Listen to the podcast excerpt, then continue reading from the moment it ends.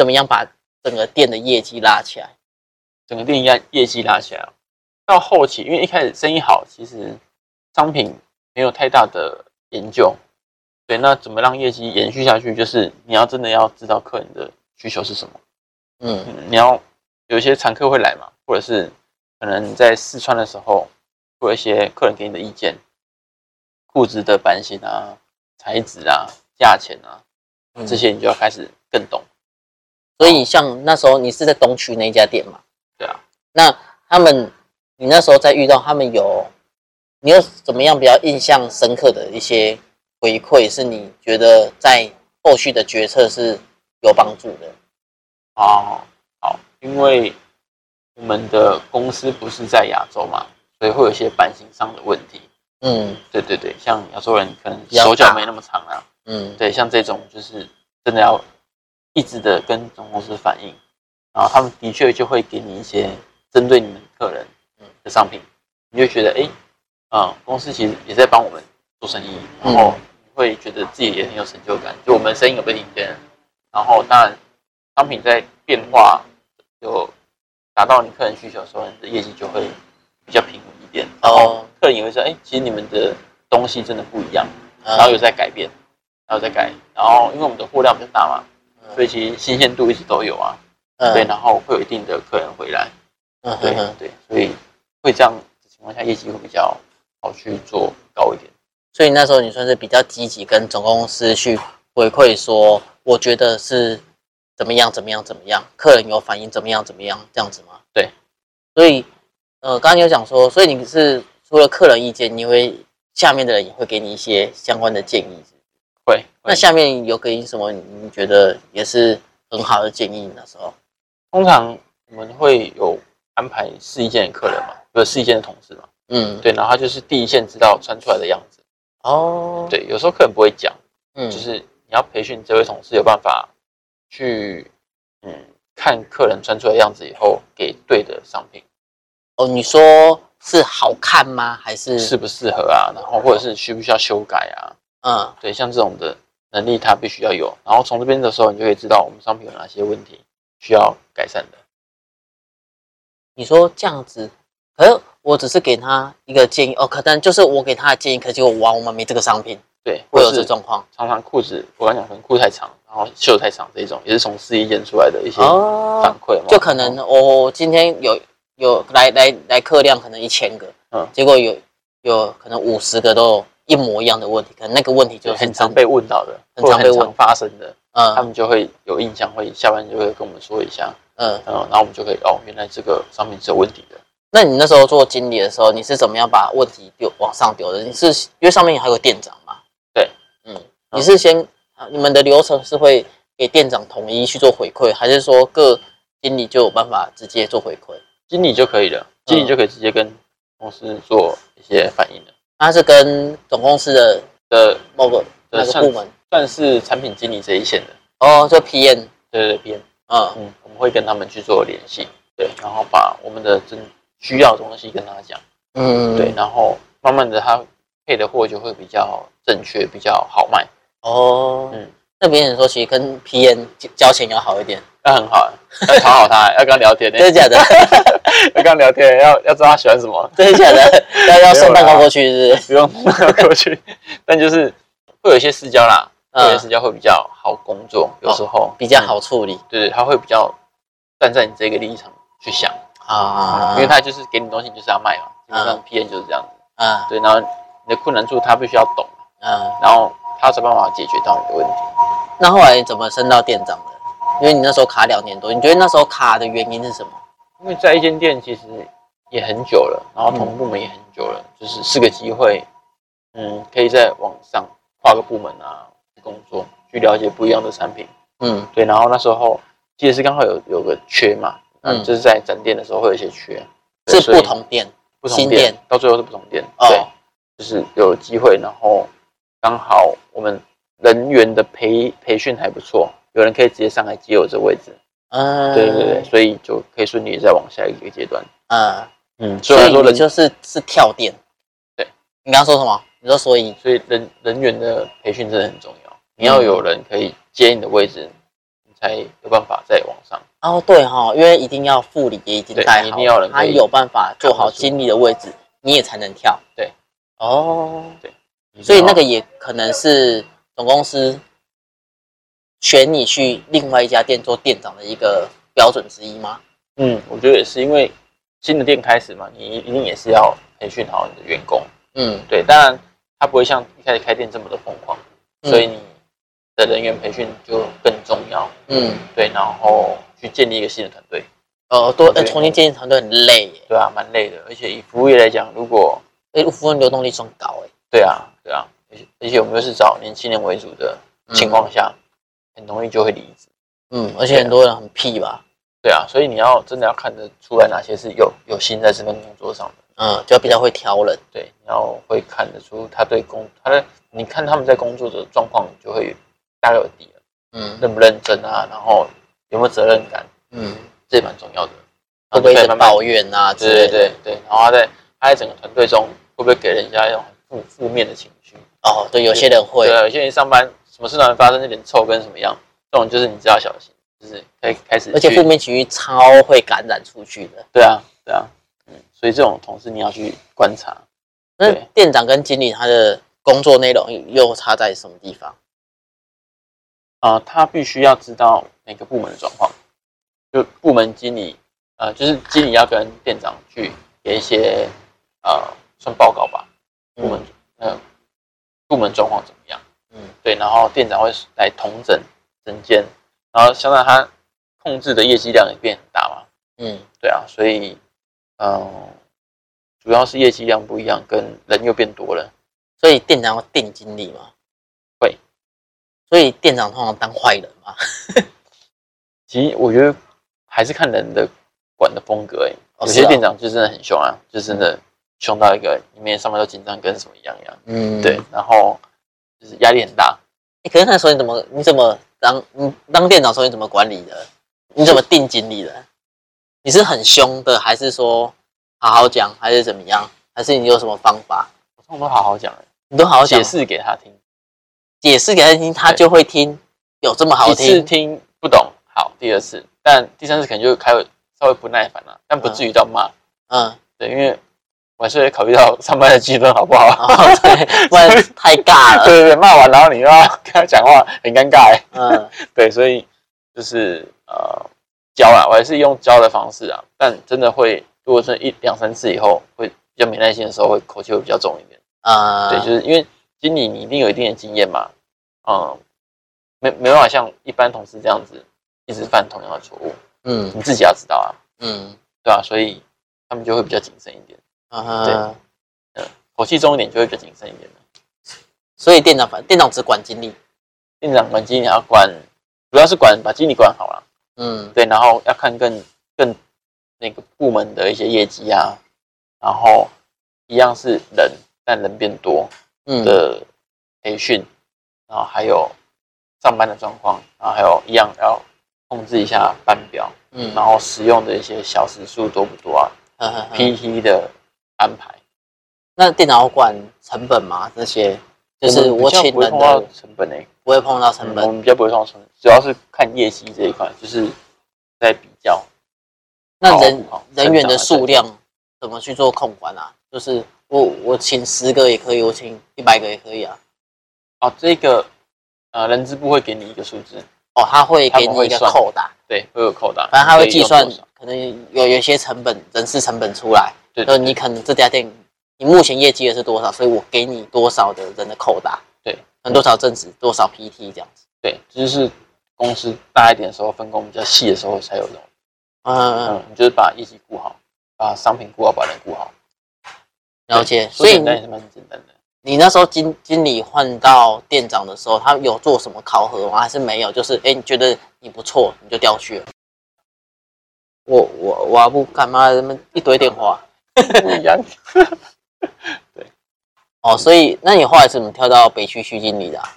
那也是个机会，因为其实这个职位原本就有一一一位主管在了，嗯，然后也是因因缘际会下他离职嘛，嗯，对啊，然后公司就会以你待过店的状况去做考核，然后觉得哎，你有你经验够，然后你又有建立起一个团队的经验，然后你又在公司够久，就同事们比较认识、比较熟啊，嗯，就大家会比较可以信服你的状况下，会把你拉，就把我拉上来，先试这样看，嗯，对。你有发生什么？就是你在这几个阶段的时候，你有什么觉得很挫折？有没有就是挫折到我有点想要离职了的状况？嗯，应该刚开始当主管的时候，组长的时候吗？主管就是然后副理以上的时候。哦，副理以上。对，那偶尔会有一些年纪比较大的人，呃，但是他的职位可能是销售人员，嗯，或者是我是经理，他是副理或者组长这样，嗯，就是在小带大很难带，对啊。我觉得以主观意识很强，嗯，而且通常他们那种那一种同事又有经验，嗯，你会很难去教他，嗯，会比较照他们的意思走，对啊，你又就觉得他好像长辈，就不好意思跟他讲什么，那怎么办？我后来觉得私底下先讲啊，我做法是私底下先找他聊过一下，说，嗯，因为我们现在这间公司做法是这样子，所以我知道你之前有一些经验，我们还是要以一样的标准去做每件事情。那还有插小你吗？他是说一开始都是说好嘛，然后就是你要看他的状况行或不行啊。对，那不行的话，嗯，再找他聊一次。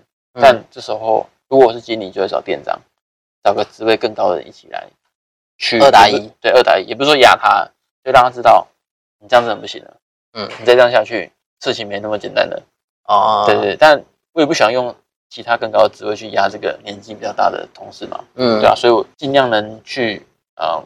讲他跟他算教吗？算教他，然后自己做给他看，做事情就是要这样做，真的会比较好。不能用自己的方式做。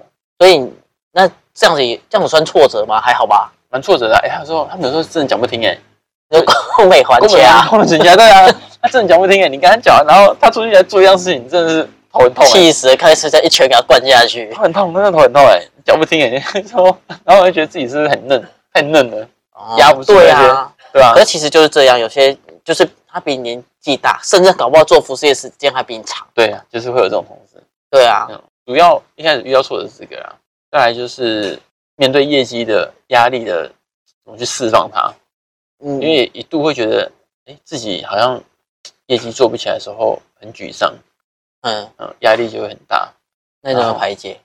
比较务实一点啊，我还是会走产品的部分。去多看一些报表，嗯嗯，多了解商品，多知道数字的一些变化趋势，哪些商品可能未来性比较好？你怎么看报表？你讲专业有名词没关系。呃，应该说我们会有春夏秋冬嘛，因为台湾其实没那么冷，没那么到很冬天那种感觉嘛。对，所以你就是在商品，就刚刚提到跟 PM，嗯，产品经理的沟通要好，你要请他把货。的安排行程去做调整，安排行程。他可能好这件外套，他觉得哎，你十一月才会买啊，嗯，或者说哎，这个比较厚，不给你好了，他穿不到，就这样子。但就是要有去跟他呃协商的能力，要货要货，对，主要会攻在商品这一块，把业绩做回来。那你在看报表的时候，你哦，你就是反正你就是看看各个可能你的外套啊、衬衫那种，哦，因为学类那种。对，你的部门里面的这这几个品相可能比较差的，嗯，或者是开始慢慢有起色了，哦，对对对，然后你可以预测，有点像赌啊，赌它会好，多加点款式，赌这一组会好，嗯，因为我一来我就卖，哎，卖很快，好赌了，就刚刚再要要多一点，对，或者是哪一种类型的，我觉得之后会会很卖，或者是像我刚刚讲，了解客人的需求嘛，嗯，很多客人在问啊，就是去问。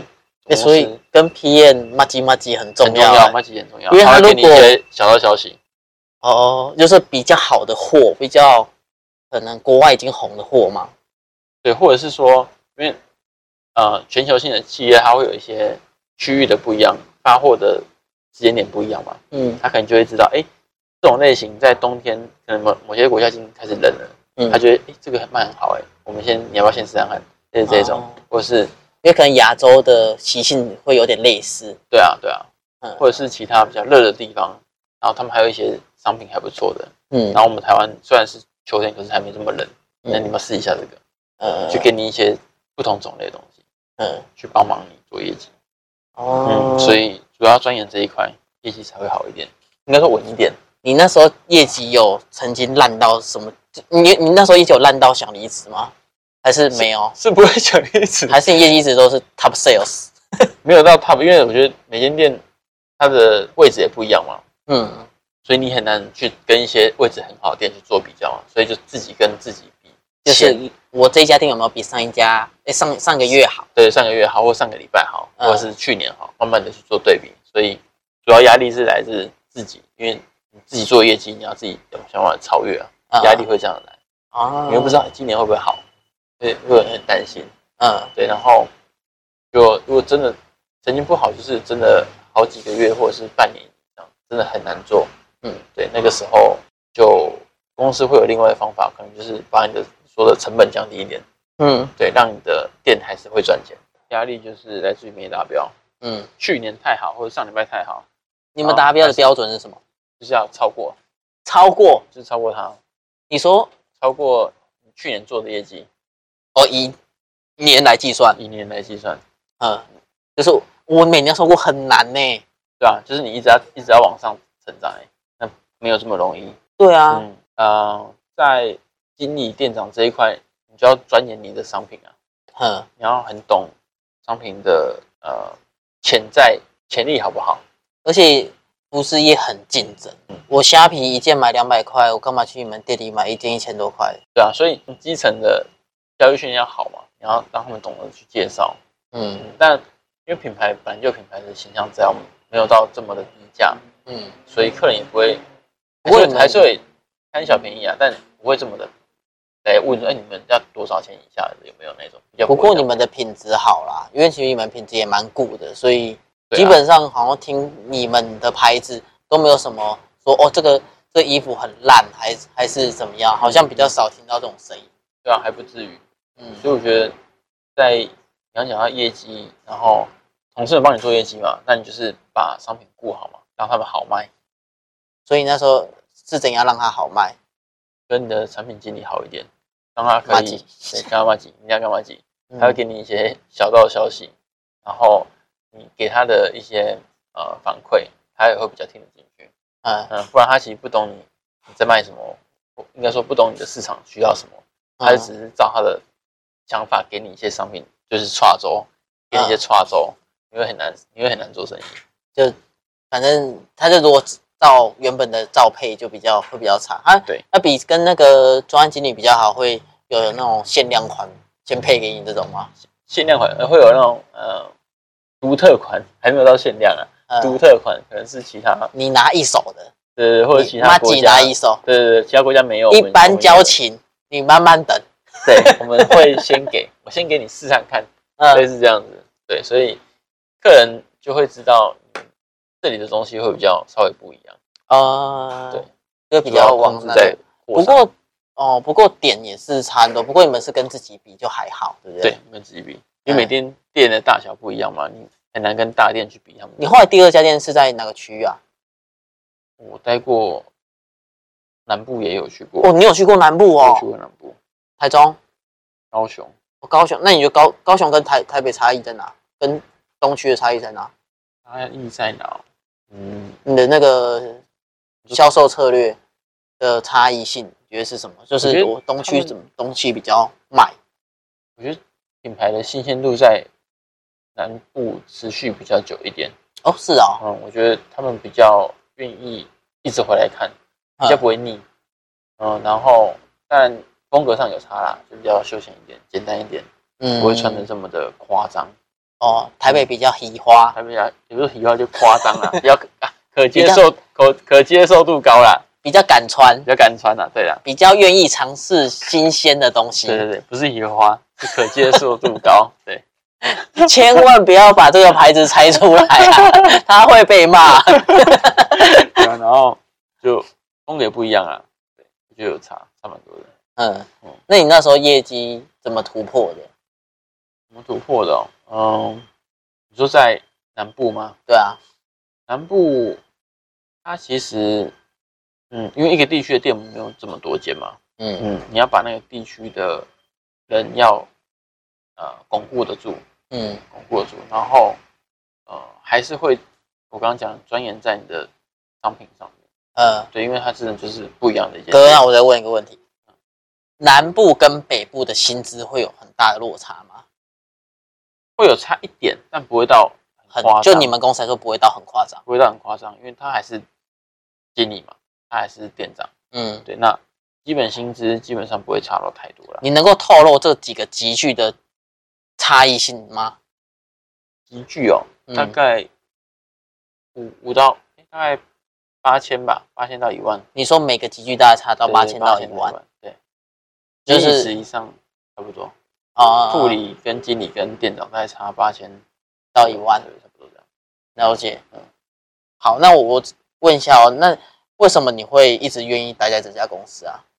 就是有没有人曾经挖角过你去？因为你看这种大型品牌事业也不是只有你有，嗯，其实也不少见有，甚至可能比较小家的，因为你有待过大型的这种管理阶层，搞不好你去跟他谈，他会给你更高的薪水，也不一定是。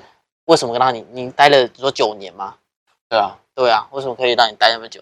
有些人可能四年五年，我可能更高的经理，我就跳槽啦，我跳那边当，可能就跳到变店长或区经理啦。嗯嗯，我觉得，嗯，回归到大公司这一个层面，因为它还是有机会。嗯，对，然后觉得，嗯，不同的店铺啊，然后不同团队。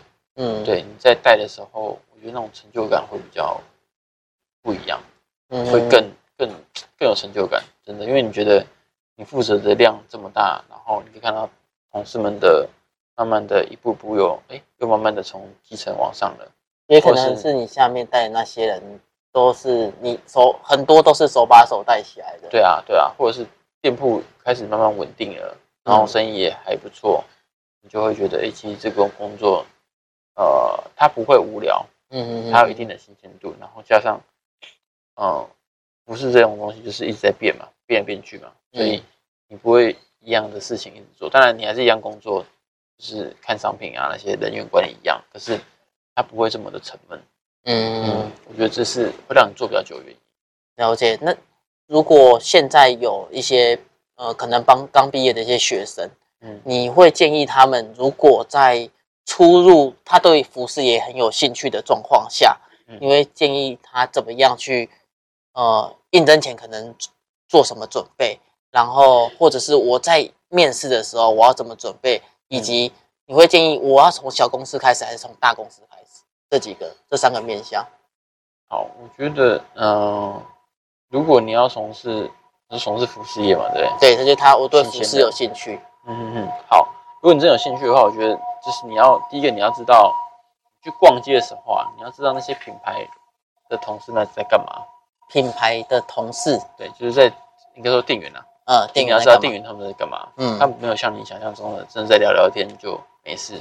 嗯，他们一定会有所谓的业绩压力啊，就要这个心理准备。对，或者是体力上的消耗嘛。嗯，他们像之前表面上这么的光鲜亮丽，光鲜亮丽，对，穿着漂漂亮亮，然后这边。推销衣服，帅帅、漂漂亮亮的。对对对，他一定会有开店前准备，跟开店后的收拾。嗯嗯，这个是你要有办法去调整的。嗯，对，别不是觉得哎，我就是来漂漂亮亮就可以上下班这样。其实有些工作的时候是你看不到的。嗯，对，然后再就是，嗯，真的有兴趣，必须要真的热忱要持续的够久啊。怎样持续热忱？因为像我们一开始。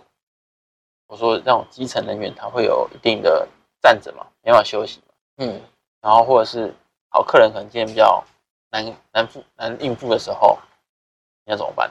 你会不会很容易就是玻璃心，就拜拜了啊？对，然后这是一个，然后再我刚刚讲的体力上，因为站着，你你可能就想到你朋友都可以哎坐办公室，然后喝喝咖啡，还可以吃个什么下午茶，那为什么我这边站在这边，然后还要？说跟客人来还要笑笑的那种，你就会觉得我没有必要做成这样子，好像是在委屈做一件事情的感觉。对，所以我觉得热忱，如果你真喜欢服饰业，喜欢衣服，对你的热忱也要维持的够久。嗯嗯，对。然后，嗯，因为你我们是会面对到客人的嘛，所以嗯，你要准备好自己，就是不怕陌生啊，真的不能怕陌生。嗯，然后开朗一点。正比较正面积极的这种态度去呃把自己调整好。我觉得服饰业应该是还不错的选择，还不错的选择。对，还不错的选择。那你刚刚我讲到，如果我要怎么选择公司？如果我第一家公司，我要选择小公司好还是大公司好？嗯，我会倾向还是以大公司诶，因为嗯，它的制度真的比较完整一点，嗯，然后班也会比较正常一点，嗯嗯，休假会比较正常一点，然后嗯，还有刚刚提到的，它还是会有一定的机会在啦，呃，它的升迁制度可能会比较完善，对，它比较完善，而且你可以知道，呃，事情怎么去安排的，怎么去管理的，因为你在小间的，但很多事情全部揽在身上做，嗯，那你会不知道，当你事情多或者是量多、商品多的时候，你要怎么去安排？嗯，对，你就一直就会呃习惯你的这个工作的内容，嗯，对，所以当你可能跳到不同的地方的时候，你会应付不过来。但如果你在大公司，你知道这个速度了，工作的速度、商品的量怎么去管理，呃，同事们之间。怎么去安排一些班表？那些我觉得没有。跳去小店的时候，其实都很得心应手。嗯，或者是跳去在小店的牌子，但他可人员数可能店没那么大，但还是有一定的人员数，你也会都很得心应手。因为可能还是重点在产品的管理跟人员的安排嘛。对啊，因为你走服饰业，应该说就是因为你在工作，早晚都会接触到管理这一阶嘛。嗯，对啊，所以我觉得，呃，大公司会比较。有机会让你，呃，得到更多经验。但是像你们这这家大公司已经算进来也，像你说九年嘛，你第一批嘛，算他来台湾也快十年了。嗯，那你会建议我要去抢大品牌的那种刚进来的公司好，还是像你们这种已经待很久？因为你看你那时候升的速度跟现在如果再进去，有办法升这么快吗？没那么快，没那么快。对，但。我觉得你，呃，给新鲜人的建议，如果刚进来这个牌子，它真的在组织上也是蛮完整的，你还是可以去试试看。因为毕竟这我喜欢嘛，这是一个很好的经验，因为它很完善。对，所以公司在整个好品牌大小，不管在全球的经营，呃，时间长短，或者是在亚洲经营的怎么样啊，那种状况你要知道。然后再就是，你真的要喜欢这个牌子哦，你要真的喜欢这个牌子，你不要挑一个你不喜欢它产品的东西。你现在身上穿的是那个牌子吗？身上穿的应该应该球应该不是啊，运动的。对，所以你真的要喜欢你工作的品牌，因为你要喜欢东西，它的东西，你才会有对我自己的产品有信心嘛。对对对，你才会有那个动力去工作，每天面对那些商品是不会厌倦的。嗯嗯嗯，对对对，我觉得这也是蛮重要的。所以你那时候有出新产品，你会买自己公司的东西吗？对，但要节制啊，一定要节制啊，钱又花光，你钱对公司赚钱，按理还给他，只用员工价买，那没什么差。对，所以产品你要要喜欢。呃，好，那我最后想要问一下，就是如果让你重新选择，嗯，你的大学的科系，你会选择什么科系？然后你毕业，你想要从事什么？你说前提是我知道我现在做这个吗？还是哎，假设让你就是让你你现在知道，你让你重新选择，你会怎么选择？选择哦，嗯，就是让你时间回溯。我每个之前都有问一样的问题，有些人会回答不一样，就是哦，其实我小时候很想要做什么，但是因为大学我误入歧途，做了别的，那我最后也没办法做那个了。就像像我之前。有些朋友他喜欢药学，嗯，可是他想要当药师，可是像药师他就有所谓的大学的学学历要有药学相关的科系毕业才能去搞药师，嗯，像他就有这种学历的限制，他除非他重读大学，或者他没救，对，所以让你重新选择的话，你会怎么样去选择你的大学，然后让你就等于让你重新做一次人生规划，你会怎么选择？我想过这个问题，但如果以这个前以这工作为状况的话，我应该会选择呃织品方面的科系吧，去了解一些织品，对，就是了解一下衣服怎么做的。哦，啊，因为你这样才有办法去说服那些给你商品的人，更好去说服，而且你会更懂商品的情况下，你会比较好去教人。嗯，对，你就更知道产品的特色是什么，每样产品的独特性在哪里。有点像材，好像是那种材质的，我知道在福大好像有哦，是啊，织品，对，嗯，对，它没有不用吃这么多画画，因为画画不好嘛。布料的一些研究，所以你如果你选织品，就代表你毕业之后，你还是会想要继续走对服饰业，对所以是真的喜欢服饰业，对，还是会走。今天的访谈就到这，大家拜拜，拜拜。